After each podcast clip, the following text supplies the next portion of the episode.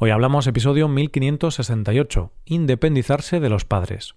Bienvenido a Hoy Hablamos, el podcast diario para aprender español. Los viernes publicamos dos episodios. En el episodio premium de hoy, Rebe y yo hablamos de cómo las personas prestamos más atención a lo negativo que a lo positivo. ¿Quieres mejorar tu español escuchando este audio? Pues hazte suscriptor premium en hoyhablamos.com. Ahora, en este episodio, Paco y yo charlamos sobre uno de los momentos más importantes en la vida de los jóvenes – dejar de vivir con los padres para comenzar una vida independiente. Hoy hablamos de independizarse. Hola Paco, ¿qué tal? Buenos días Roy, buenos días, queridos oyentes. Uf, estoy, estoy bien, estoy aquí eh, disfrutando de, de la libertad. disfrutando de la libertad. Pero, ¿qué pasa? ¿Que has estado en la cárcel recientemente? no, no, no. Yo sé, es que como vamos a hablar hoy de la emancipación, independencia y todo esto, estaba pensando qué agradable eso de, de no vivir con los padres, de tener tu, tu propio nidito de amor, o no nidito de amor, tu propio lugar, tu propio hogar. ¿Tu propio espacio? Sí, señor, sí, señor. Y es verdad que cuando vives con tus padres tienes menos libertad que cuando vives solo o, o con tu pareja. Bueno, iba a decir con tu pareja, ahí ya depende, ¿no? A veces no tienes tanta libertad tampoco. De hecho, recuerdo, Roy, que hace unos cuantos, hace unas cuantas semanas comentaste que, a ti te gustaba dejar la ropa en el suelo alguna vez y, tu pareja te decía, venga, recoge, recoge la ropa del suelo. Entonces, no tenías libertad para tirar, o no tienes libertad para tirar la ropa al suelo. Pues mira, es un buen ejemplo. No tengo libertad para ser un auténtico guarro, Paco. A ver, que tampoco pasa nada, ¿no? Al final sí que es cierto que cuando vives con otras personas, sea quien sea, tu pareja, tus padres, un compañero de piso, pierdes un poco de libertad porque tienes que llegar a acuerdos para, para que los dos estéis contentos, o los tres, o, o cuantos viváis ahí. Pero está bien, Paco, merece la pena. Merece la pena, estamos de acuerdo. Y bueno, vamos a tratar este tema que es un poquito serio, ¿no crees? Es un tema serio. Después comentaremos algunos datos de España y de Europa y algunas cuestiones, pero lo vamos a intentar hacer con cierto humor y de una manera más relajada, porque es que si no nos vamos a poner a llorar aquí. Claro, a ver, es un tema serio, por supuesto, y más en España, que es un país donde los jóvenes a nivel económico lo tienen complicado. Obviamente hay países donde está mucho peor, pero bueno, España sí que mm, el colectivo joven, la gente más joven, mm, está viviendo momentos difíciles para poder emanciparse de sus padres, para poder tener su propia casa, su propio piso. Pero a nosotros nos gusta hacer humor, así que vamos a tratar este tema con cierto humor, para también relajarnos, reírnos un poco y quitarle hierro al asunto, quitarle un poquito de importancia. Aunque la tiene, por supuesto, pero a ver, vamos a reírnos un poco, Paco. Ja, ja, ja, ja, ja. wow, Paco, tú en tu vida anterior trabajaste ¿eh? En el público de Friends, cuando hacían una broma y se reían y aparecías tú, ja, ja, ja, ja, ja. No, no, es que has dicho, vamos a reírnos un poco y yo pues, ja, ja, ja, ja, porque pensaba que me lo decías de manera literal. Pues no, no era de manera literal, Paco. De acuerdo. Bueno, bueno. es mejor que salga de manera natural. Vamos a hablar de emanciparse de los padres, de independizarse de los padres, este momento tan importante para la vida de una persona, que es cuando abandonas el nido y dejas de vivir con tus padres y te vas a vivir solo o con tu pareja o incluso con algún amigo. Eso es un momento quizás de incertidumbre para algunas personas porque, oye, se, abre un nuevo camino, una nueva aventura, pero que muchas veces, eh, o muchas veces no, básicamente suele ser el camino a la vida adulta, el camino a la realidad, a lo que es salir del nido y empezar a volar como, como un pajarito. Me gusta, me gusta esa metáfora. Así es, y al final es el paso lógico que, requiere la vida. Y es un paso difícil también, porque al final, bueno, mm, al menos yo en mi experiencia, cuando decidí independizarme, a ver, no me resultó muy difícil, de hecho tenía ganas de hacerlo, pero obviamente también es difícil porque tienes que buscar un piso, mm, dar el salto porque es algo nuevo, tomar la decisión. Y es difícil para la persona que lo hace, pero también, Paco, es difícil para los padres.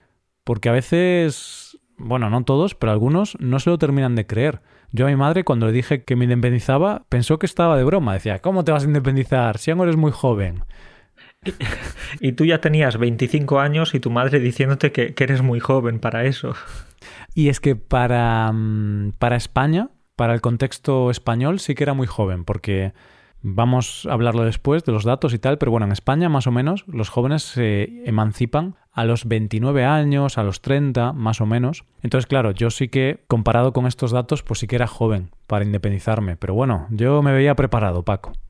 Ahí está, te veías preparado para dar el salto, como decías, para salir del nido y empezar a, a volar por tu cuenta. Y sí, a los 25 podemos decir que es más o menos temprano de hecho, Paco, si no recuerdo mal, creo que me independicé con 23 o 24 años, entonces sí que me independicé un poquito antes de, lo habitual. Y claro, a mi madre le chocó porque no se lo esperaba. Y claro, se puso un poco triste, Paco. Un poco triste, no, no, no entiendo a tu madre. Si yo hubiera sido tu madre, me habría puesto muy contento porque oye, ya por fin este hijo se va de casa, que, quiere quedarse aquí hasta los 30 años y, no me deja disfrutar del matrimonio. Paco, no se puede disfrutar del matrimonio. uy, uy, uy, uy. Estamos tocando algunos temas polémicos hoy. Bueno, ¿eh? estamos de broma, por supuesto. Depende del matrimonio, obviamente. estamos graciositos hoy, ¿eh? Estamos graciositos. Sí, sí, sí. Estamos graciositos. Pero Roy, ¿qué me contabas? ¿Que tu madre de verdad sí se puso triste? Sí, a ver, no se puso súper triste, pero sí que hay una especie de síndrome o de estado de tristeza relacionado con esto que le llaman síndrome del nido vacío y que es esa sensación de tristeza que tienen los padres cuando sus hijos se van de casa. Y es lógico porque al final tus hijos han estado viviendo contigo 20 años, 25, 30, los has criado, has visto cómo han crecido y de repente se marchan de casa y antes los veías cada día, muchas veces, y ahora los ves una vez a la semana, que vienen a verte, a, llevarse la comida de la nevera y, poco más. Y claro, es o por dinero. O por dinero, o mamá, lávame esta camiseta, que no sé cómo sacarle esta mancha. Las primeras veces, las primeras veces son así, Paco. Bueno, y es normal que pase eso, Roy, porque necesitamos algunos trucos, algunos consejos y nunca están de más. Hmm, sí, entonces al principio, aunque es duro para nuestros padres mm, ver que nos vamos de casa, luego lo entienden, nos ayudan, nos explican cómo funciona la lavadora, por ejemplo. Yo no sabía cómo funcionaba la lavadora antes de independizarme, porque yo en casa no ayudaba a nada, era muy mal hijo. Tampoco sabías prepararte un huevo frito. Tampoco, tampoco. Tampoco es que ahora sepa mucho. Es decir, yo la lavadora tampoco la controlo mucho, porque tiene como ocho programas y yo uso siempre el mismo, Paco. No me arriesgo. Es que claro, es muy difícil cambiar el, el, programa. Es simplemente tocar un botón y es difícil. Mm, no es que sea difícil, pero es difícil entenderlo. Porque dice algodón, 60 grados, prendas delicadas. Yo veo a la prenda y pienso, a ver, camiseta, ¿tú eres delicada o no? Entonces la insulto, le digo, gilipollas. y entonces, si la camiseta llora, digo, esta es una prenda delicada. Vale, vale, Roy. Entonces tú hablas con la ropa. Y no solo hablas con ella, sino que la insultas, además. Para entender cómo son. Claro, si yo le digo a la camiseta, gilipollas, y la camiseta dice, gilipollas tú, esto no es una prenda delicada. Esto es una prenda resistente. Esta la lavo a 60 grados sin ningún problema. Y no te da pena, ¿no? No, no, no. Hacer lo que tengas que hacer y te vengas, te vengas de esos insultos. Pero bueno, ya volviendo al tema, Paco, quería preguntarte cómo fue tu, tu experiencia al independizarse. ¿Cómo viviste esas primeras semanas, esos primeros meses, cuando te independizaste de tus padres? Pues esto no queda muy elegante decirlo, pero realmente disfruté muchísimo. Me independicé o me emancipé a los 16 años y si te digo la verdad, para mí fue algo muy bueno porque me fue a una residencia de estudiantes, entonces rápidamente hice nuevos amigos, eh, mm. compañeros, etcétera, pero creo que para mis padres fue incluso mejor porque me decían yo les decía que iba a volver los fines de semana para visitarlos. No, no, no, hijo, no, no hace falta. Quédate en la residencia también el fin de semana. Vale, pero has dicho que te independizaste a los 16 años. Sí, bueno, realmente no sé si es una independencia o una emancipación, porque seguía viviendo del Estado, no era totalmente independiente, porque en esa residencia de estudiantes recibíamos becas. Vale, pero luego volviste a vivir con tus padres, entiendo. No, no, no, porque ya luego me fui a otra ciudad a estudiar, me fui a Córdoba, entonces ya empecé a alquilar, eh, bueno, pues un piso de estudiantes. Wow, entonces tú eres como un héroe, porque eres el primer español que conozco que se independizó a los 16 años. Sí, sí, Roy, puedes aplaudirme. Sé que soy especial. no, no, hay muchos españoles que hagan eso. De hecho, tengo ahora amigos de mi edad con 31 o 32 años que siguen viviendo en casa de sus padres y creo que no tienen intención de emanciparse, que quieren quedarse ahí para jubilarse incluso. Claro, eso ya depende de la persona. Hay gente que lo hace porque quiere, luego sí que es cierto que hay gente que no se independiza porque no puede, porque no puede por temas económicos. Pero luego en España sí que hay otras personas que prefieren estar con sus padres porque les permite ahorrar, tienen muy buena relación con su familia y quieren vivir con ellos, quieren estar cerca. Entonces, a veces es una decisión personal y otras veces mm, no te da el dinero para independizarte. Exacto, no siempre es una decisión personal, sino que depende también de las circunstancias, como vamos a hablar después. Pero Roy, si tuviéramos que decir por qué es importante independizarse, ¿qué me dirías? Pues lo primero, Paco, y la razón principal es que ya no tienes que aguantar a tus padres. Les dices, adiós papá, adiós mamá, y ya está. Claro, pero tú lo ves eso desde la perspectiva de un hijo, ¿no? Pero los padres a lo mejor están pensando que ya no tienen que aguantar a los hijos. Claro, ahí es una situación en la que ganamos todos, ganan nuestros padres y ganan los hijos, ganamos nosotros. Por supuesto, estoy de broma, depende de la relación que tengas con tus padres. Oye, si no tienes muy buena relación con tus padres, o son muy controladores, o son muy pesados, o te aburren mucho, pues esta es una buena, una buena razón. Pero ahora ya en serio, el motivo principal, creo yo, es poder tener tu propia vida, tu propia independencia, más libertad, tu propio espacio. Sí, es verdad, y además vas a coger más responsabilidades, vas a aprender cómo es la vida real, vas a, darte cuenta de que las duchas de 20 minutos hay que pagarlas, que no son gratis, porque en casa te duchabas 20 minutos y, no pensabas en, en el agua, no pensabas en nada pero cuando te independizas sí que empiezas a pensar que las duchas de 20 minutos no son necesarias, que quizás una ducha de 5 minutos puede ser suficiente. Mm, te cambia mucho la mentalidad, principalmente en lo económico, en todo lo relacionado con pagar y con el dinero. La calefacción, lo mismo. Llega el invierno, venga, voy a poner la calefacción más alta. No, no, no, en realidad no hace tanto frío. Es, un poco así, ¿no? El tema económico es el que suele ser más impactante al principio. Sí, y cuando te llega la primera factura de, la luz o, o la factura del gas, ahí ya dices, creo que no hace tanto frío. No voy a poner la calefacción nunca más. al principio voy a reducirla. Más tarde ya eh, me voy a poner más ropa en casa. así es, así es. De hecho, yo me acuerdo, a ver, tú y los oyentes sabes que mm, soy muy ahorrador, me gusta ahorrar. Algunas personas consideran que soy tacaño, quizá. Yo no, pero bueno, me gusta ahorrar, ¿no, Paco? Roy, eres tacaño. Pero bueno, tacaño conmigo mismo, ¿eh? no con los demás. Em, la cuestión es que me acuerdo cuando me independicé y las primeras veces que, bueno, yo nunca había visto una factura de la luz, por ejemplo. Hay que decir que en España hablamos de factura de la luz para referirnos a factura de la electricidad, ¿vale? Es una cosa cultural, decimos factura de la luz, pero realmente nos referimos a la factura de la electricidad. Pero cuando hablamos y tal, decimos la luz, aunque sabemos que no es solo la luz, claro, también es la electricidad. Exacto, eso es, es, es un buen apunte ese. Vale, entonces cuando vi las primeras facturas, Claro, eh, empecé a aprender que, bueno, a ver, ya lo sabía, pero fui más consciente de que cuanto más consumías, más pagabas. Vi lo que costaba el kilovatio hora y entonces yo tenía un radiador eléctrico y de repente pensé, espera, que cada hora que tengo encendido el radiador eléctrico para, para calentarme, me cuesta 30 céntimos. entonces, claro, Yo no lo encendía muchas veces, Paco, porque luego me afectaba. Entonces tenía el radiador y pensaba, joder, me está costando 30 céntimos. Y además recuerdo una época, Roy, en la que hablábamos y creo que estabas en casa con los guantes, con, con, el gorro. ¿Es posible o lo he soñado eso? Es verdad, lo del gorro no lo sé, pero sí que tenía unos guantes yo creo que esto ya lo he comentado alguna vez en el podcast, pero bueno, hace muchos años.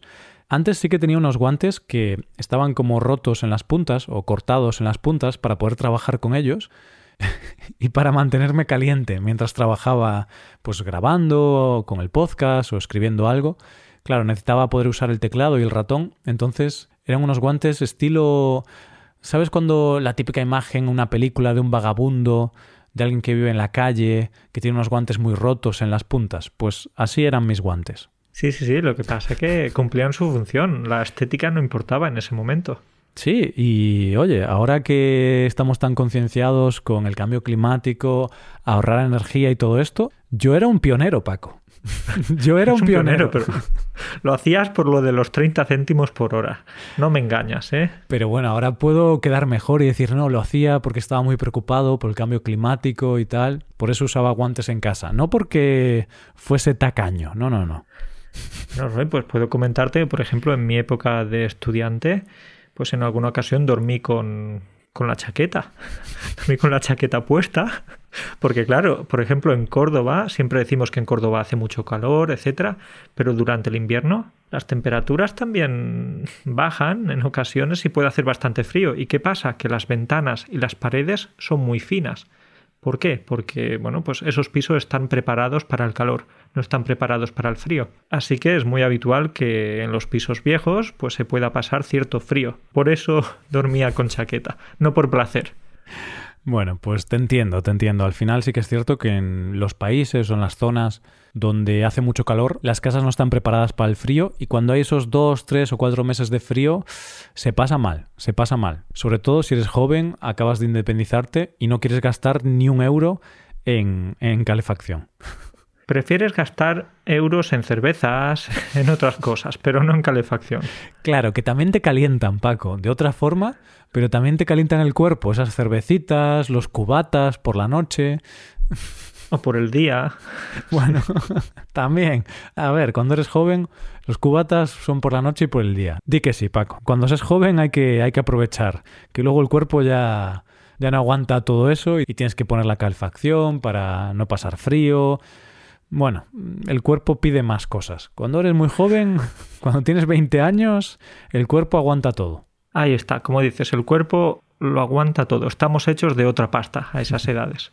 Pero bueno, estábamos hablando de por qué es importante independizarse. Hemos dicho que te hace madurar, tienes tu propio espacio, puedes organizar tu propia vida, tienes más libertad porque no dependes de otras personas dejas de molestar a tus padres. Si tus padres querían más independencia, pues oye, también es algo bueno para ellos. Y puedes formar tu propia familia también, quizá te vas con tu pareja, a lo mejor tienes un hijo, lo que sea. Entonces está claro que es importante independizarse, Paco, pero también es verdad que vivir con tus padres tiene sus ventajas.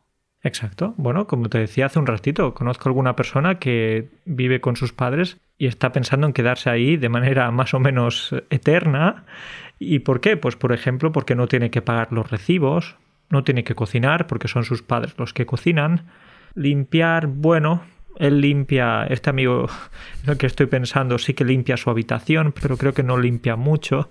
Entonces, oye, vamos a decir que no es el hijo perfecto o no es el compañero de piso perfecto, pero está cómodo ahí. Así es, por supuesto nosotros hablamos de la gente que voluntariamente quiere vivir con sus padres, no de la gente que le gustaría vivir independiente pero no lo hace porque su sueldo no le permite alquilar un piso o tener un piso en propiedad. Pero luego hay gente que sí que en España voluntariamente vive con sus padres porque obviamente pues puede ahorrar mucho más dinero al final de mes, puedes permitirte más cosas, claro, puedes gastar más porque como no tienes que pagar alquiler, pues tiene sus ventajas. Y por supuesto no cocinas. Cuando estás con tus padres, no cocinas. Es muy raro que cocines tú. Cocinas cuando los padres se van de vacaciones. Bueno, en realidad ni mm. siquiera cocinas. Pides algo o te preparas una pizza o algo así. Sí, como mucho sabes encender el horno, sabes cuál es el programa para la pizza y ya, porque los otros 10 programas no los entiendes. Y ya después de preparar la pizza te sientes como un, un, gran cocinero. Estás orgulloso de tu obra. Claro, dices, ostras, qué bien me ha quedado esta pizza. Incluso lo dices con acento italiano. Dices, ah, la pizza, molto buena la pizza. bueno, yo no soy italiano. no sé si ese acento es el italiano, Roy. No sé, me encanta el acento de los italianos cuando hablan español, o bueno, cuando hablan italiano también. Entonces, siempre que sale algún tema de pizza o pasta, me gusta pues hacer esta broma, ¿no? Pero bueno, sigamos. Em, Paco, vamos a hablar de la edad de emancipación de los jóvenes en España, que ya lo hemos dicho antes, que es aproximadamente 29, 30 años. El último dato que tenemos es de 29,8 años. Esa es la edad media a la que se independizan los jóvenes en España de sus padres. ¿Qué te parece? pues me parece estupendo porque hay muchos factores que entran ahí y no podemos analizarlos o no sabemos analizarlos, factores culturales, socioeconómicos, pero sí que podemos decir o podemos hablar, por ejemplo, de los países que tienen una media más alta. Por ejemplo, Roy, no sé si te va a sorprender, pero en primera posición está Portugal y en segunda posición Croacia. Portugal con 33,6 años y Croacia con 33,3. Lo que sí me sorprende es la diferencia. Sí que me sorprende mucho que se emancipen tres años más tarde, porque claro, es una diferencia bastante grande. En España casi 30 y en Portugal o Croacia 33. Eh, no sabía este dato, la verdad. No sé, no conozco estos países. Bueno, Portugal más o menos lo conozco porque está cerca de España, pero Croacia no lo sé. Supongo que en Portugal es algo similar a, España. Una mezcla de problemas económicos y la cultura de estar con tus padres, con tu familia, la importancia de la familia, de, de la cultura mediterránea, porque al final los países del Mediterráneo sí que casi todos tenemos una edad de emancipación bastante alta, porque me has hablado de Portugal o de Croacia, pero luego tenemos Grecia con 30 años, Italia con 29,9, Malta con 29,8. Entonces sí que los países del sur de Europa tienen una edad de emancipación bastante alta. Sí, y por el contrario, si vemos el lado opuesto, totalmente opuesto, pues nos vamos a encontrar países como Suecia con 19 años, Finlandia con 21, Dinamarca también con 21,3, Estonia, Países Bajos, Alemania, Francia, Lituania. Bueno, es, impresionante la diferencia, ¿no? De casi 10 años o más de 10 años en algunos casos. Mm, principalmente países del norte de, Europa.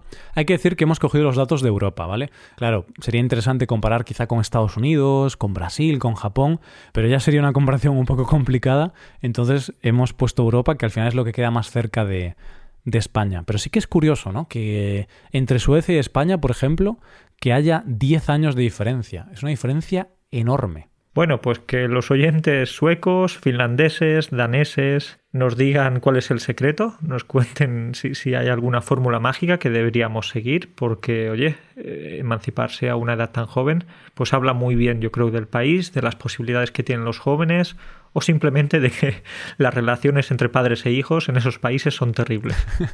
claro, podría ser, no lo, no lo sabemos.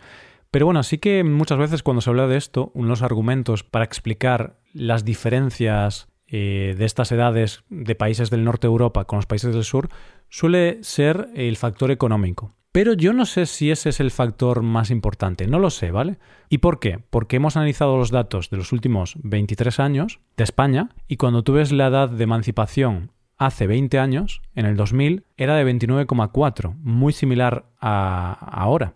Y si vamos a uno de los momentos más bollantes económicamente de España, que fue el 2006, 2007, 2008, que luego en el 2008 nos acordamos que estalló la burbuja, empezó la crisis y tal, pero hasta ese momento en España había muy poco desempleo, la gente tenía bastante dinero, era un momento bollante económicamente. Bueno, pues en esa época, en el 2008, la edad de emancipación, Paco, era de 28,3 años. Sí, era inferior, pero bueno, un año y medio más o menos. No era una diferencia tan grande. ¿Y los jóvenes ahí tenían trabajos? ¿Tenían facilidad para encontrar? No sé si los salarios eran muy altos, es algo que también hay que tener en cuenta, pero había trabajo, era una situación de crecimiento, de, riqueza, y España era uno de los países más ricos del mundo. Entonces, eh, oye, pues parece que podemos mirar hacia otro lugar, a lo mejor centrarnos más en los factores culturales, los factores sociales.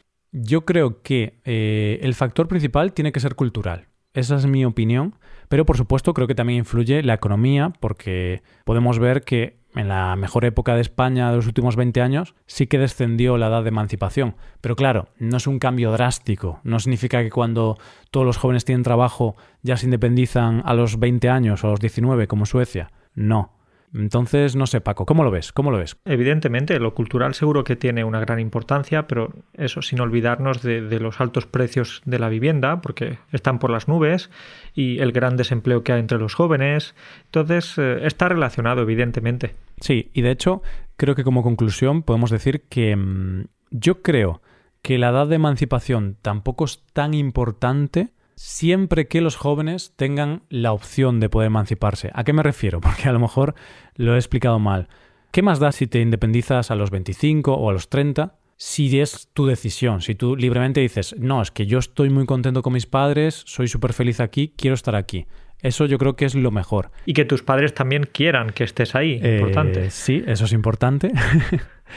Pero claro, lo que sí que es triste es cuando tú eres joven y quieres independizarte, quieres tener tu propia casa, quieres vivir tu propia vida y no puedes por temas económicos. Eso sí que es lo triste y es en lo que hay que enfocarse. Porque luego, bueno, yo creo que si en España ahora todos los jóvenes tuvieran trabajo, grandes sueldos y tal, yo creo que no estaríamos como Suecia. Yo creo que los jóvenes no se independizarían con 19, quizá con 27, sí, o con 26, pero creo que muchos decidirían seguir viviendo con sus padres. Otros no, por supuesto, muchos otros no.